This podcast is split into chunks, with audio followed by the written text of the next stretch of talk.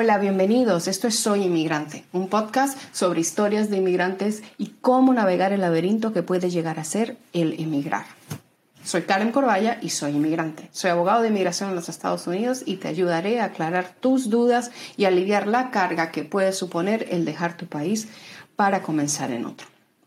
Este episodio lo dedicaremos al proceso de residencia y cómo llegar a él si tu intención inicial no era quedarte en los Estados Unidos. Conversaremos con una cliente que exitosamente ha logrado obtener la residencia después de haber llegado como estudiante temporal, no haber podido regresar a su país de origen Venezuela y luego obtener la residencia mediante la certificación laboral.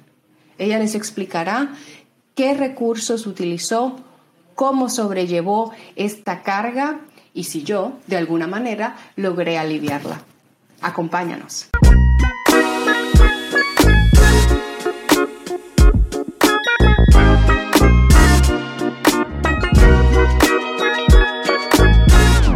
Hola Trina, bienvenida. ¿Cómo estás? Hola Karen, bien, gracias, gracias por la invitación. Estoy súper emocionada de tenerte hoy en este episodio porque sé que muchas madres que trabajan y son inmigrantes se sentirán identificadas con nuestra conversación. Y así intentaremos darle un poquitito de luz en lo que es su camino a los Estados Unidos, sobre todo para demostrarles que sí se puede obtener la residencia en los Estados Unidos mientras se trabaja a tiempo completo, se es una excelente madre, esposa y todo lo demás que haces diariamente, ¿verdad?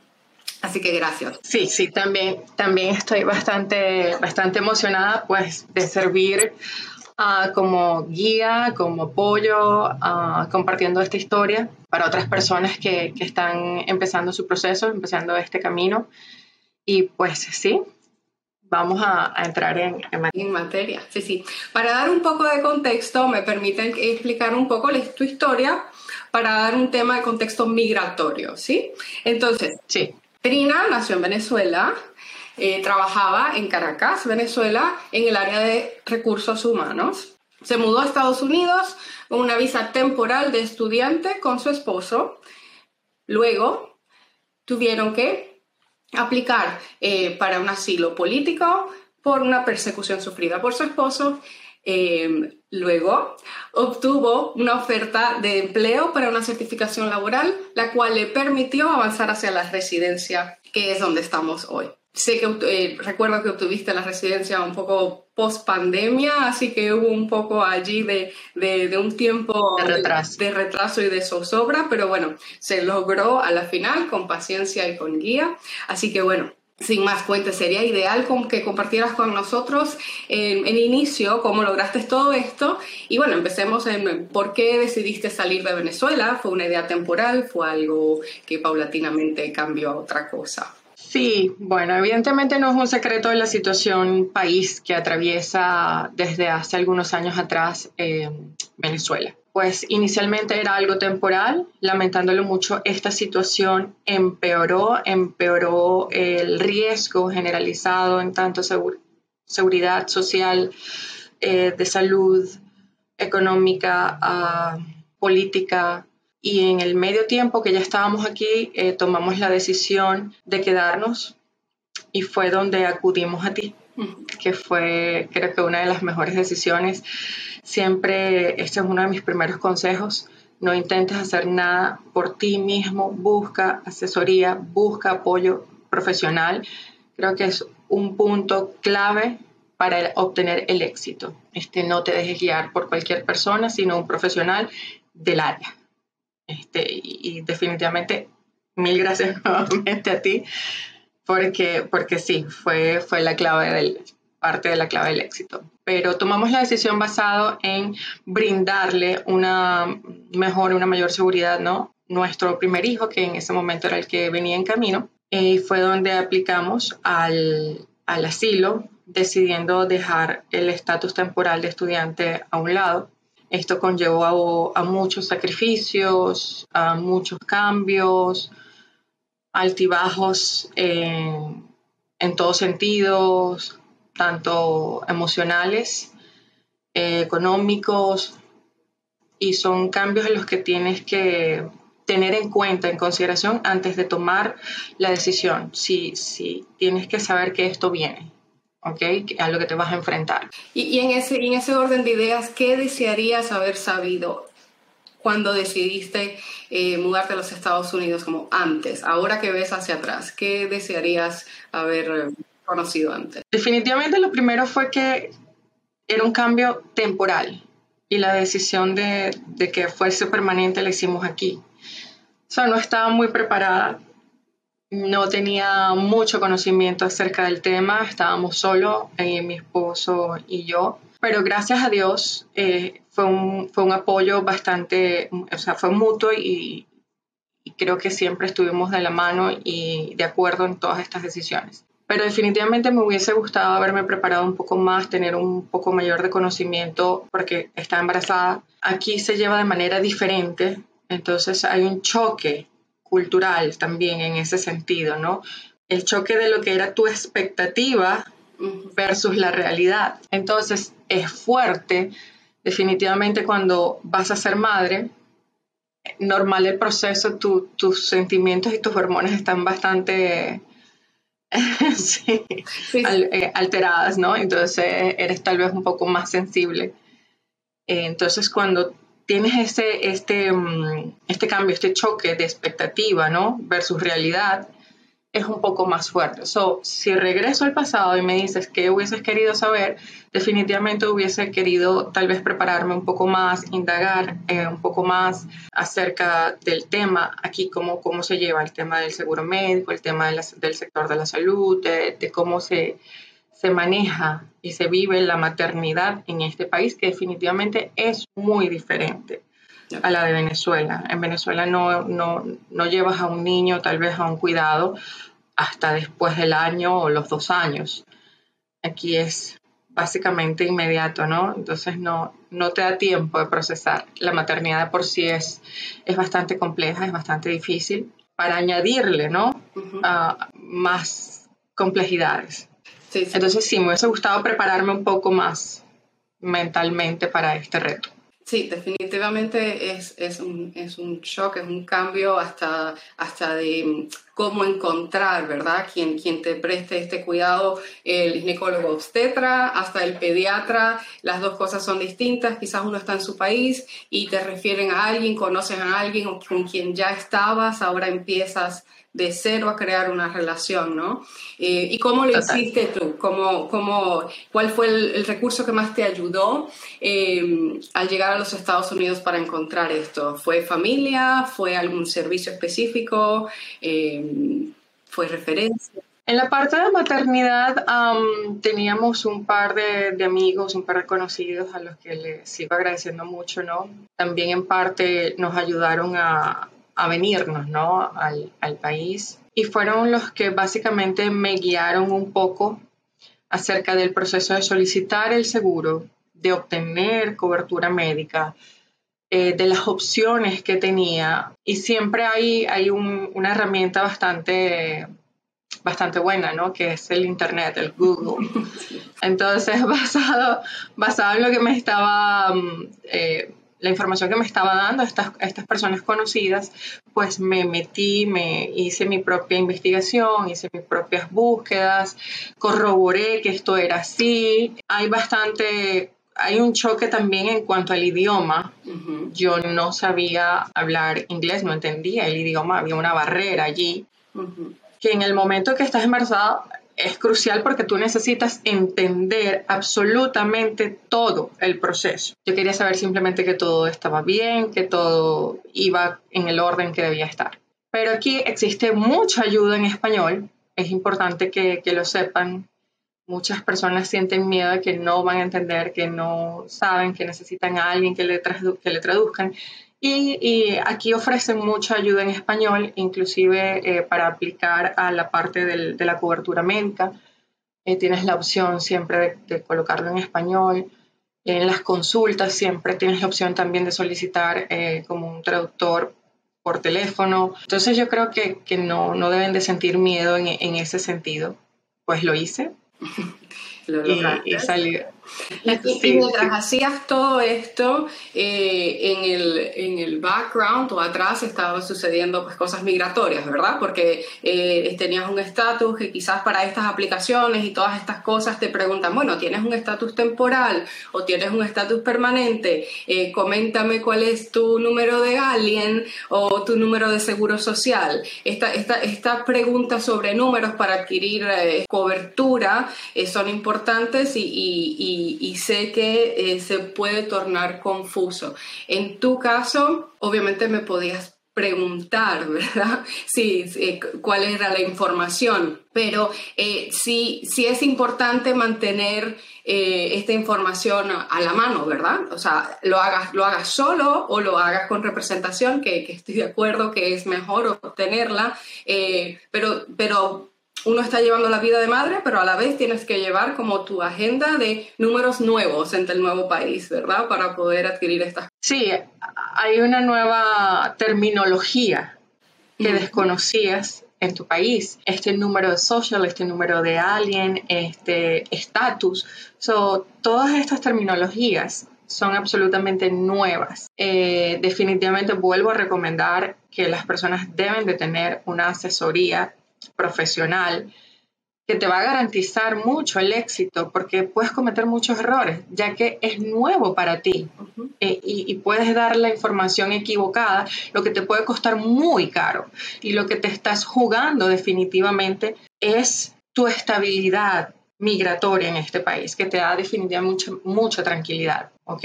Entonces, si no tienes el recurso, si no tienes el acceso a un profesional, eh, definitivamente creo que, tienes que tratar de informarte según tus posibilidades, ¿no? Con foros, con chats. Sí, sí, y, sí, tener cuidado. El Internet es algo bastante eh, poderoso, pero luego como que tratar de guiarte. Y mencionabas que tus amigos te ayudaron a pues también a buscar la atención médica cómo hacerlo. Y, esto es crucial también, las amistades o la comunidad que uno crea nueva, en un sitio nuevo, en una situación donde vas obviamente ahora a traer nueva vida a tus hijos, eh, toda una cultura nueva. Y los amigos son importantes. También es importante entender que cada caso va a ser distinto, que tu caso no va a ser igual al de tu amigo, si tu amigo también emigró, entender que todas, todas, todas, todas tus todas tus peculiaridades como persona también se traducen en lo que es tu caso,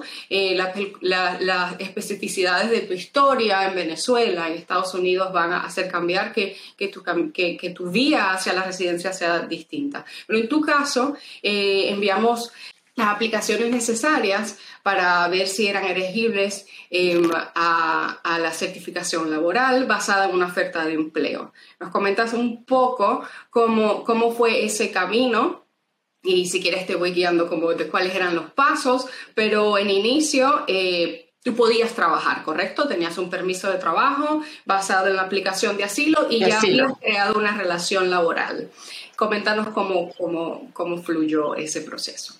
Sí, como lo mencionas, Karen, um, inicialmente tenía un permiso de trabajo eh, por una aplicación de asilo y fue donde inicié mi relación con mi actual empleador.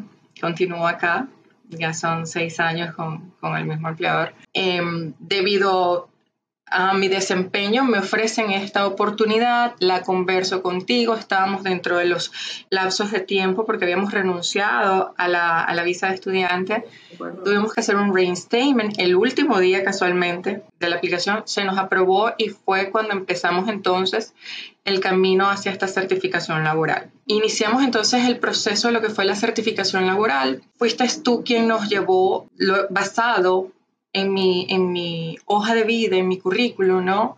Aplicar hacia, hacia mi especialización, lo que era mi, mi, experiencia en Venezuela, que era el recursos humanos.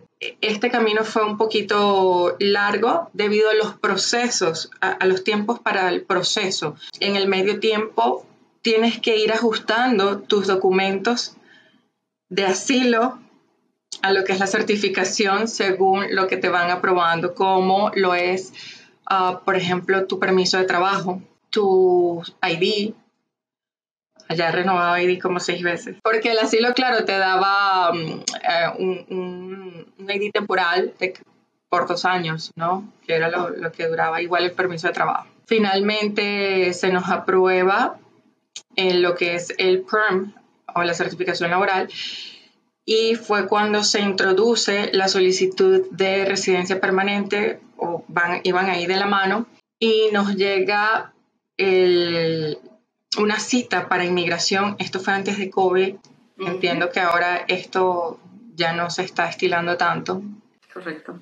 A la cual hay algo que debo mencionar que me encantó y me brindó muchísima seguridad, que fue una práctica, ¿ok?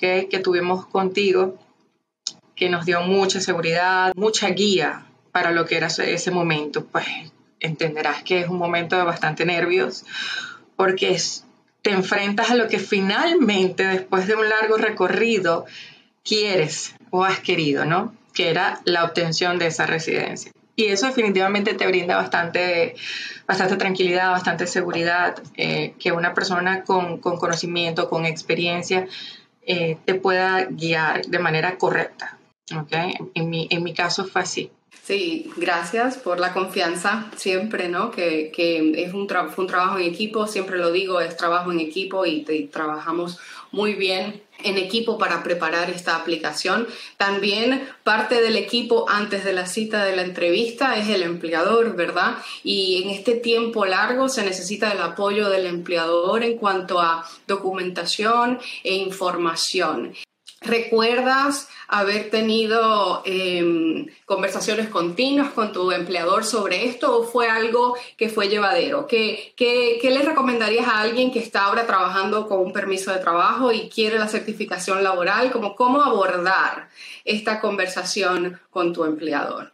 Sí, en mi caso eh, me la ofreció a mí. Definitivamente tiene que existir una relación de cierta confianza, puesto que este trámite depende, como lo mencionaste, de documentación que te va a brindar el empleador acerca de la compañía, eh, firmas, conversaciones, em, y si no tienes acceso a ello o la seguridad de que te lo va a brindar, este, este proceso se puede ver absolutamente truncado, ¿no? Entonces, mi consejo sería que sí, que mantengan una, relación constante eh, de confianza con, el empleador para que no hayan contratiempos en este sentido.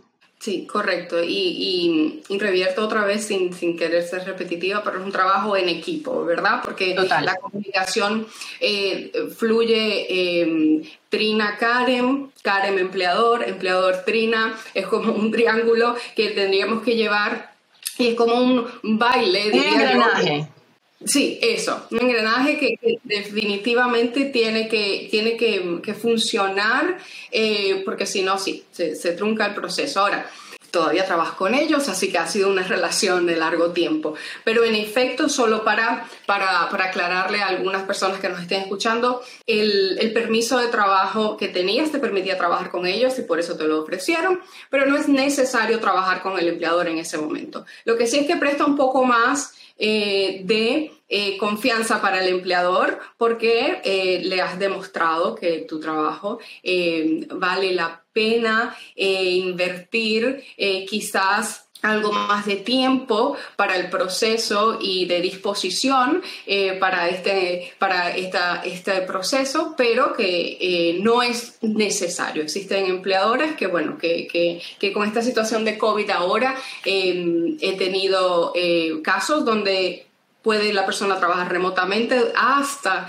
que puedan obtener la residencia y sería eh, un poco distinta la dinámica que la que tú tuviste, pero, la, pero como dices tú, la confianza tiene que existir, la confianza en que esto va a ser algo beneficioso win-win para las dos partes, ¿no? Sí. Y durante este tiempo eras ya tenías al bebé, ¿verdad? Ya tenías a tu hijo, así que trabajabas tiempo completo con ellos, manejabas la situación certificación laboral en conjunto y, y, coméntame, ¿cómo se hace eso? ¿Trabajo completo? Eh, ¿El niño? Sé que, sé que tenías...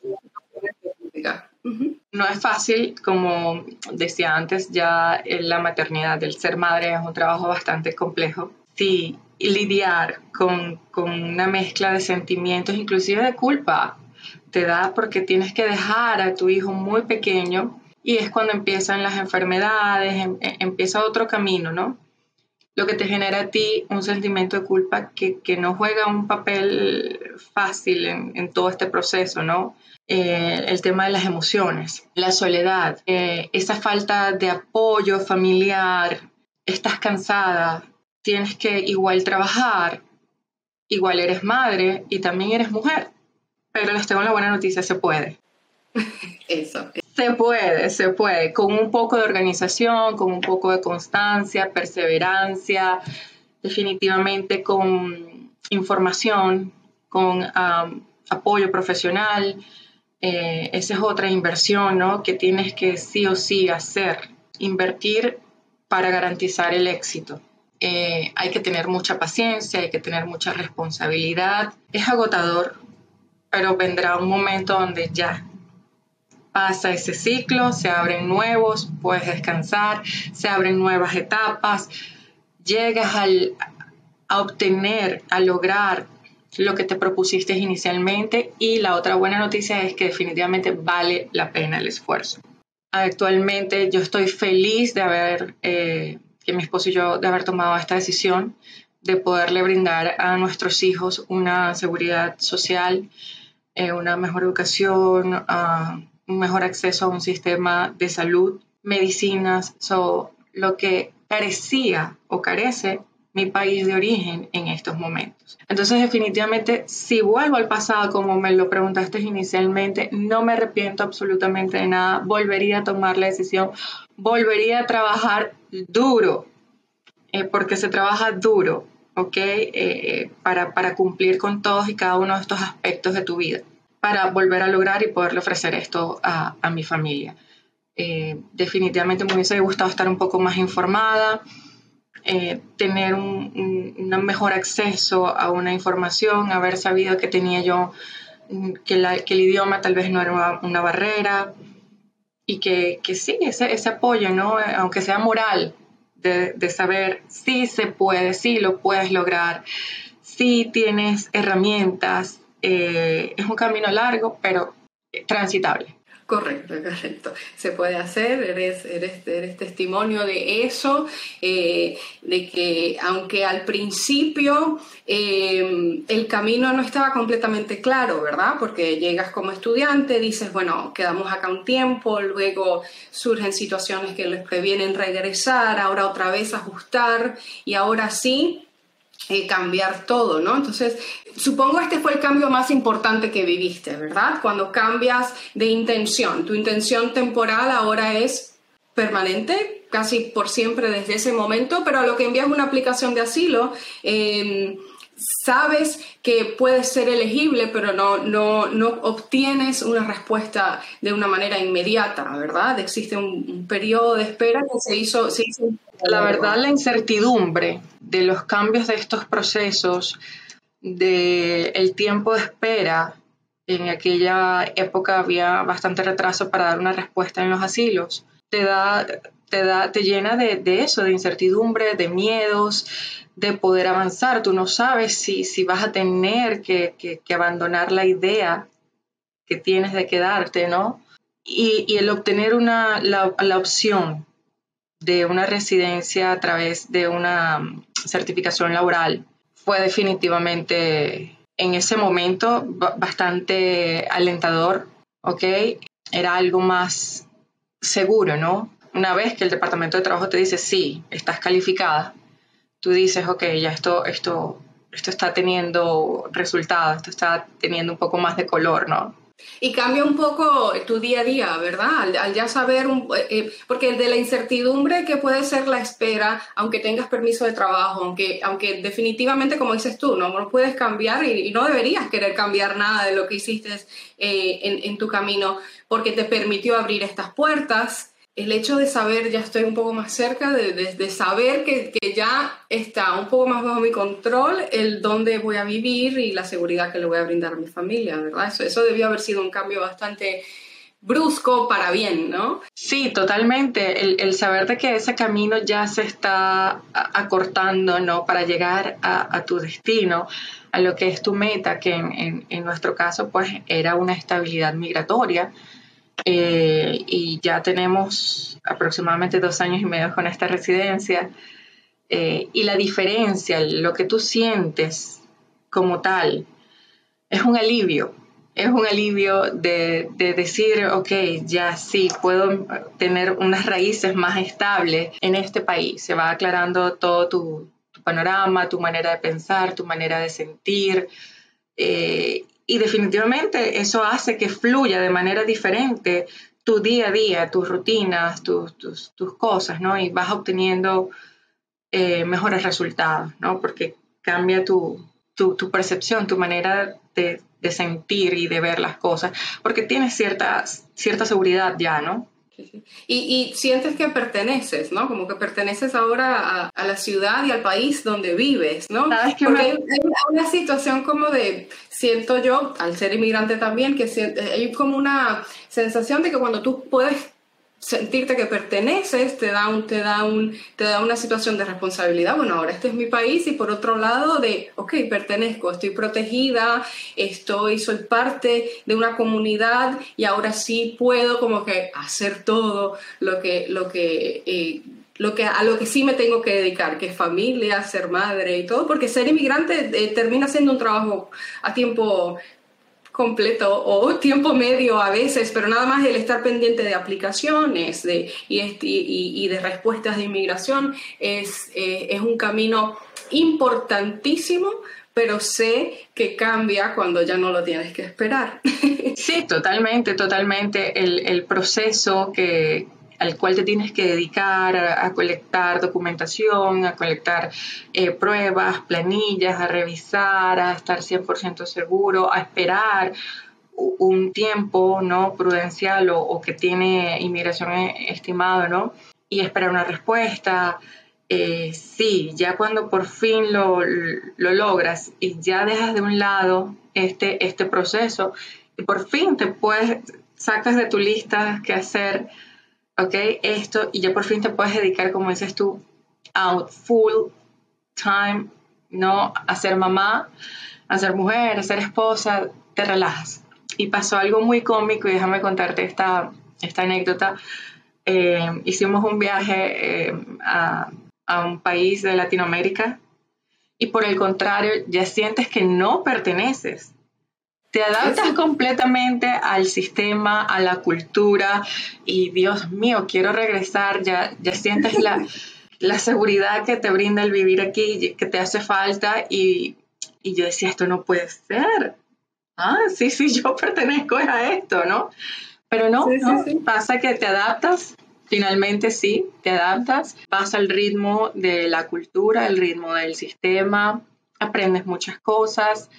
Ah, por error y ensayo algunas, eh, otras porque de manera consciente dices yo decidí mudarme para acá y entiendes que necesitas aprender incluso el idioma, indagar e investigar, eh, porque fue tu voluntad, ¿no? Porque lo hubieses podido hacer hacia otro eh, país, ¿no?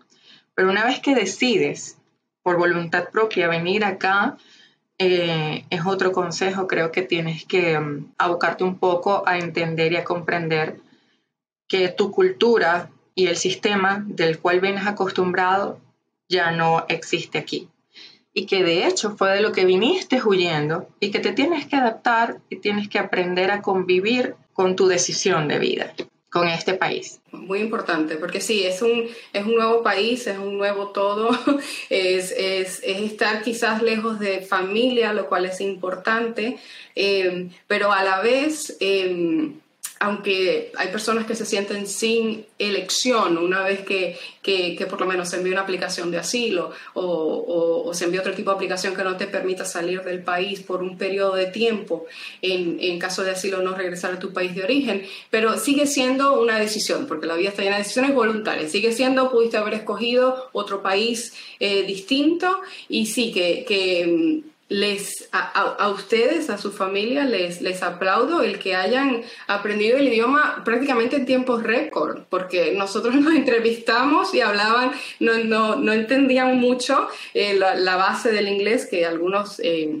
traemos de nuestros países, pero luego de repente, pues la entrevista de la residencia, ustedes ya se defendieron completamente en inglés y, bueno, sorprendente que, lo hayan logrado y, es muy buen consejo porque eh, aprender inglés te, te, te, abre muchas puertas. Sí, sí, te, añade, te añade. Yo pienso que el, luchar contra eso es un poco em, contraproducente para el bienestar del inmigrante, ¿verdad? Sobre todo en Estados Unidos. Así como decía, no, no tengan miedo, al principio van a ver cosas bilingües eh, van a haber ayuda en, español, en otros idiomas, eh, en, portugués, en creol, eh, dependiendo de las comunidades donde estés, pero definitivamente es muy buen consejo el, que tomar en cuenta que el idioma inglés es, importante. Así estemos en, Miami, así estemos en Orlando, así estemos en, algunas partes de California donde se habla mucho el español. Y, en, ese, en ese ritmo de ideas, eh, Trina, ¿qué mito sobre el, proceso migratorio eh, con la certificación laboral te gustaría desmentir? He escuchado mucho, eh, Karen, y, qué bueno que, está, que estamos juntas, ¿no? Yo como una persona, un, ejemplo real que, que, atravesó este, este proceso y tú como profesional en el área migratoria, y podamos aclarar esto, ¿no? Eh, siempre entendí que tienes que tener un estatus válido dentro del país para poder aplicar a una certificación laboral. Entonces me encantaría que, la gente eh, que piensa aplicar a esto o que quiere llegar a esto entienda que yo entiendo que es dinero, que es tiempo, que es esfuerzo, lo que tú inviertes en aplicar a cualquiera de estos procesos y es por eso mi énfasis en, tener acceso a un profesional en la materia, porque te va a ahorrar tiempo, te va a ahorrar esfuerzo, te va a ahorrar dinero y te va a garantizar o te va a aumentar las probabilidades del éxito. ¿Ok? Entonces, mucha gente he escuchado que o no tiene un estatus legal, eh, lo quiere aplicar y me encantaría ahorrarles ese tiempo, ese esfuerzo y ese, ese dinero. Lo primero que tienes que saber es que tienes que tener un estatus válido o legal dentro del país. Este, lo segundo, definitivamente, es esa relación con tu empleador o con la, con la empresa si, si no estás trabajando, porque como lo decías en un momento, no necesariamente tienes que estar trabajando con la, con, con esta, para la empresa que te va a solicitar, pero sí considero que tienes que tener una relación con esta empresa, ¿no? Total por el tema de eh, la documentación, la información, las planillas, las firmas. So, tener una muy buena relación, ¿ok? Creo que el tema de los, de los intermediarios tienen que tener mucho cuidado quién es este intermediario, si en dado caso tú no trabajas para esta empresa. Si se quieren garantizar el éxito, definitivamente tienen que tener mucho cuidado con, con si existen estos intermediarios. Por eso vuelvo y repito y hago mucho hincapié, vayan, inviertan, porque lo que juegan es su estabilidad, su tranquilidad y la de su familia. Consulten con un profesional, eh, que, que vayan de la mano y que puedan llegar al, destino deseado. Sí, eh, definitivamente estoy súper de acuerdo contigo y, y una vez más, eres ejemplo de, que sí se puede hacer, y, pero sobre todo eres ejemplo de que entendiste el proceso.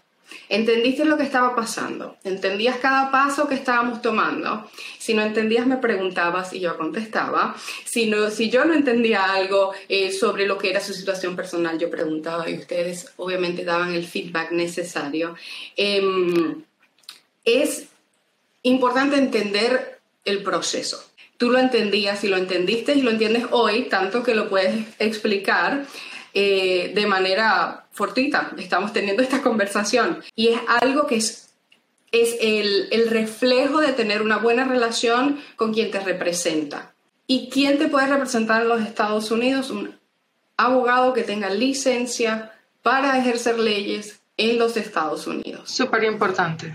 Es, es algo que indistintamente de quién sea, sea yo o sea muchos de mis buenos colegas que representan a, hay muchas personas que necesitan este tipo de representación, pero que tengan una licencia válida para ejercer leyes en los Estados Unidos, porque en los Estados Unidos es un poco distinto que en algunos otros países, ¿verdad? Donde los abogados hacen muchas cosas, son muchos, muchos rubros, hacen tanto eh, ventas y compras como, como, como inmigración, como testamentos, hacen muchas cosas. Y aunque existe ese tipo de abogados en, en, Estados Unidos, em, es preferible encontrar a alguien que esté dedicado 100% día a día a un tipo específico de ley y las leyes de inmigración son leyes complejas, no son formularios nada más. Y que cambian constantemente, ¿no?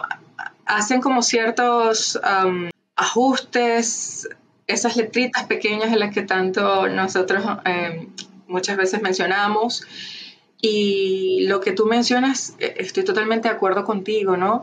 Alguien que está en el área específica y constantemente empapándose de estos cambios según cambien los gobiernos, según cambien las leyes, según cambien eh, los tiempos o los procesos, ¿no?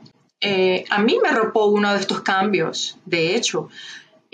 antes tengo entendido que tú podías renunciar corrígeme si mi memoria me está fallando, por favor. Mal no recuerdo cuando abandonabas el estatus de estudiante para volver a hacer un reinstatement. Y dicen, bueno, no, ¿cuándo es que pierdes tu estatus? Ahora va a ser el día que dejas de ir a clases. Eh, el número de meses ahora no va a ser eh, uno, ahora va a ser otro, otro número de meses. Y esto, y esto definitivamente afectó la estrategia en su caso que de no tener información muy específica de cuándo una cosa empieza y cuándo otra termina, no hubiésemos podido rescatar el estatus válido que es Total, y si no te hubiésemos tenido y, nos, y no te hubiésemos consultado a ti, sino a un amigo, por ejemplo, alguien me hubiese preguntado a mí, yo, yo le hubiese dicho, sí, tienes seis meses para rescatarlo. Entonces, volviendo a, a, nuestra idea original, sí, es de mucha importancia que busquen a alguien que está especializado en la materia eh, y que esté constantemente empapándose de estos cambios. Totalmente de acuerdo con, eso.